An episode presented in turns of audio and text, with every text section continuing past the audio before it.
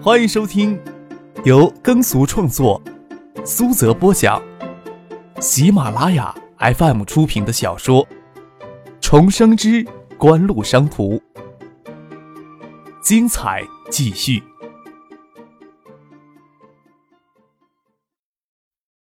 第四百一十四集。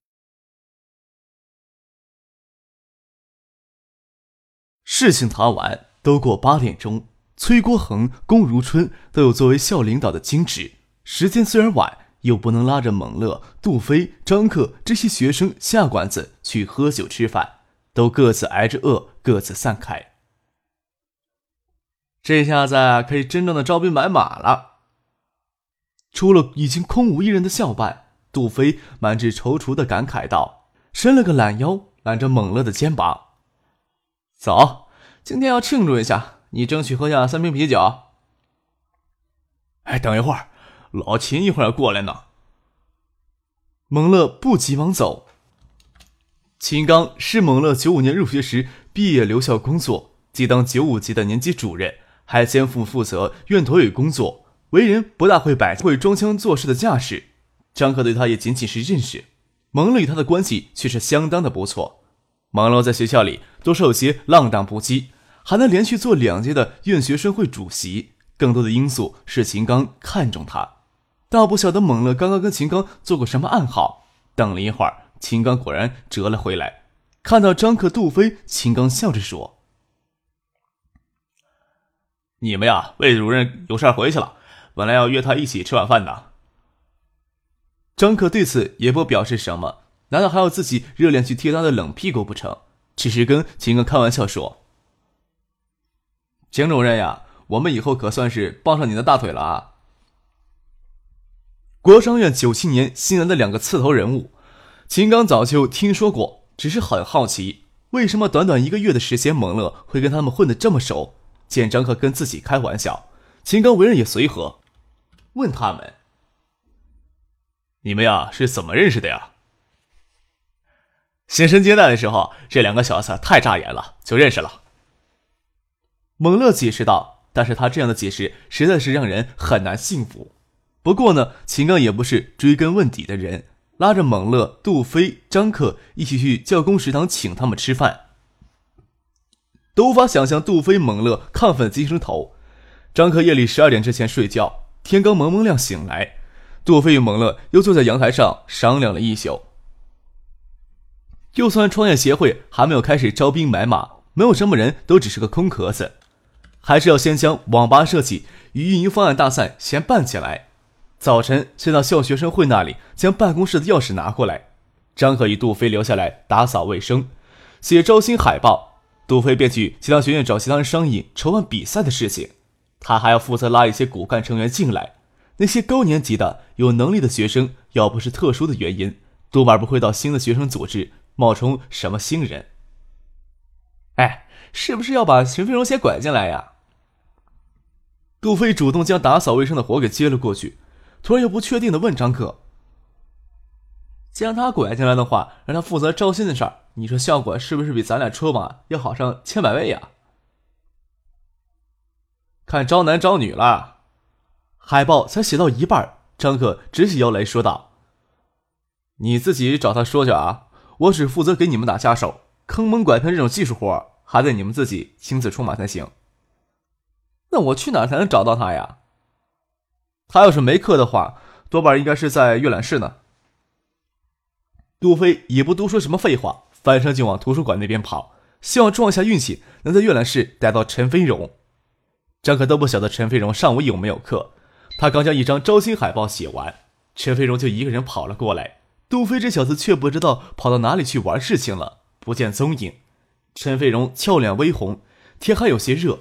灵动美眸盯着张可，问道：“你着急找我什么事儿？你也不怕杜飞把你拐卖到别处去了？”张可无奈的拍了拍额头，才跟他解释说：“杜飞呀，跟蒙乐他们搞了一个新的学生组织，我在里边跟着玩呢，你要不要参与进来呀？”真的？陈飞荣眼眸子闪着，长长的睫毛微微翘起来。有些惊喜，有些期盼的模样，问张可：“我可以吗？”杜飞呀，就是想让你拐进来，然后好招蜂引蝶去招收其他的新会员。张可笑着说：“你要不怕给骗，就先帮我把这些招新海报写完吧。”朝桌上已经写好的海报努努嘴，让陈飞荣把它们接下来，让他方便写下下面一张。池飞荣穿着连帽兜的长袖 T 恤衫，他将裤管挽了挽，露出净白如雪的胳膊，嫣然而笑。静谧悄然，犹如空谷幽兰似的，走过来把张可写好的海报接到一边待晾干，还刚张可拿手写的海报压平，好方便他写毛笔字儿。王乐，不是我不给你面子啊，我就看一眼，不合眼我这就掉头走了。我们在这个地盘上厮混都第三个年头了，你要安排个理事、部长之类的头衔，我还可以考虑考虑。让我们进去当新人，还不如在书法协会继续耗着呢。哎，你也晓得。练书法的女孩子，通常来说气质都可以。朝北的屋子，上午的阳光照射不到。这时候，小红楼里人很少。下午、晚上才是学生组织活跃的时候，阴凉而静谧。陈飞荣悠然的看着张可写海报，没想到张可的毛笔字也这么漂亮。他不晓得张可这些天就拿写海报练字儿呢。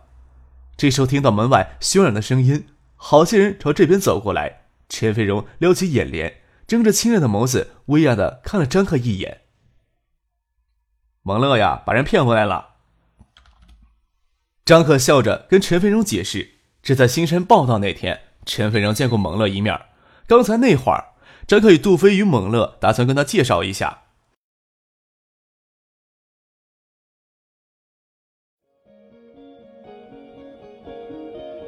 您正在收听的是。由喜马拉雅 FM 出品的《重生之官路商途》，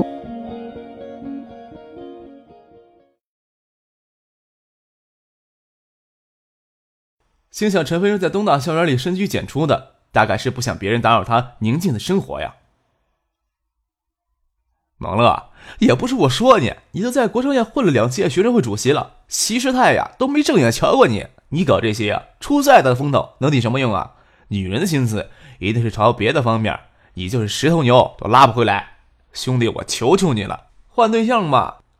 我听说呀，公共关系学院的那个陈飞荣姿色真不错，那姿色，徐若莲也就被做人家偷房丫头的。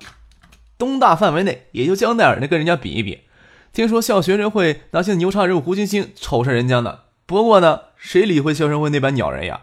兄弟们忍受着这样的痛苦，将极品极色都让给了你。晚上去图书馆给你堵他，为了你，我们兄弟几个豁出去了，扮流氓挨你两三拳也可以。门外的人还在胡扯，陈飞荣听到胡扯到自己头上，抿着嘴，粉雕玉琢的脸颊泛起绯红，又是好气又是好笑。张刚放下手中笔，盯着门口，就想看蒙了领官的那伙人看到陈飞荣就活生生的站在这里会有什么表情。蒙乐，你就别在一棵树上吊死了。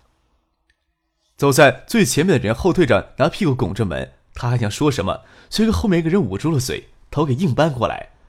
看着陈飞荣不怒微羞的吊脸，眼睛瞪得贼圆，傻了几秒，突然撑圆了嗓子喊了一声：“老婆，快出来看上帝呀！”尖锐的叫声将堵在门口的那个几个小子都惊醒过来。几个人惊醒过来，就是拽着蒙乐往角落里拖，拳脚相加。蒙乐，你这小子呀，兄弟们一直都念着谁有什么好处都留钱给你，你想这么不地道？挖了一个大坑让过来，兄弟们跳进去。快说，你怎么让校花给拐骗过来的？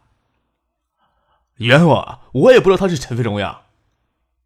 蒙乐从几个小子纠缠里挣扎着将头伸出来，问张可：“这是你的行李啊，还是杜飞那小子的行李啊？”什么行李不行李的？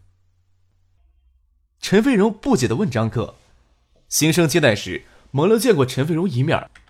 听张克指着唐静、陈飞荣，剩下含糊说都是有主的行李，也没细问谁是谁的女朋友。这段时间看到孙继萌、翟丹青出现在张克的身边，倒是再没有见到陈飞荣、唐静他们，也没有时间跟一起与存友在学校蹲点浏览星星的校园美色。一直听别人念叨东大的校花陈飞荣，但是不晓得原来早就见过了陈飞荣。啊！张克打了个愣，自然不会跟陈飞荣解释这些，只是笑着跟蒙乐说：“他呀，他是让杜飞给骗进来的，我都不晓得他是不是有主。”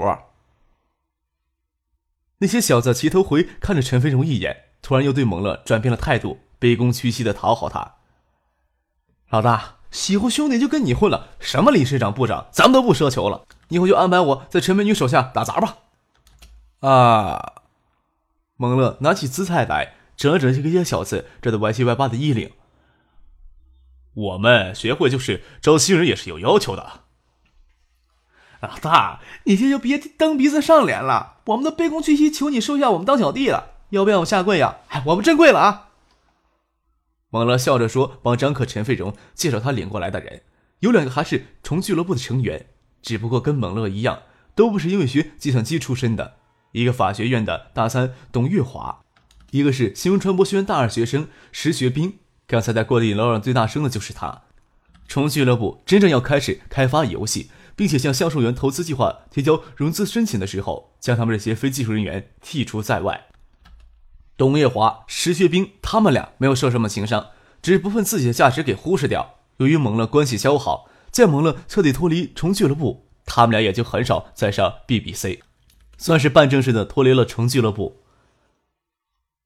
董月华、石学兵还有另两个人，张克也都认得，只是他们不认得张克罢了。蒙乐介绍张克的名字。这些人都下意识的抿着嘴，克制着没让人“原来是这鸟儿”这句话从嘴里蹦出来，都笑着说：“哎，久仰久仰，真是久仰了。东大少说有一半的女生都认识你了，还以为你刚进东大以后的生涯会很痛苦呢，没想到你老活的比我们字儿多了。”进来看到张克写海报，陈飞荣袖管挽着，晶莹的素手帮他压着纸，都要羡慕死他们。陈飞荣抿嘴笑着，这些人久仰。还是久仰张克在你们座楼前的广泛影响。蒙乐将这些小子从办公桌前扒开，认真的给他们介绍情况。还有一个小子叫杜飞，协会的理事，暂时只有我们三个人。东书记还有就是我们国商院的秦刚担任指导老师。这么说，你们大概就知道协会的分量了。不是给你们分官赐爵，主要是我们协会的性质跟他学员组织有不一样的地方。刚要详细的介绍情况，就听见过道里有人在喊。蒙乐，蒙乐，蒙乐应了一声。过了一会儿，没见人进来。张克站的位置离门近，打开门往过道里看了看，过道里空无一人，撇撇嘴，开玩笑说：“嘿，遇到鬼了。”关上门，示意猛乐继续给大家介绍情况。又听见有人在过道里喊猛乐，打开是看到了徐若琳与那天离开校守网，载他去教工食堂，也是从俱乐部成员之一的高个男生，从隔壁学生会的办公室里走出来。又让他们听到猛乐的应声，以为猛乐在学生会的办公室里，就跑到学生会的办公室去找他们。蒙乐在这儿呢，你们找错地方了。张克探头跟徐有灵说了一句，招呼他们过来。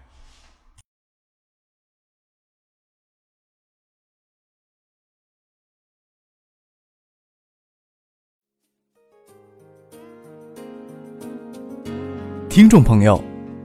本集播讲完毕，感谢您的收听。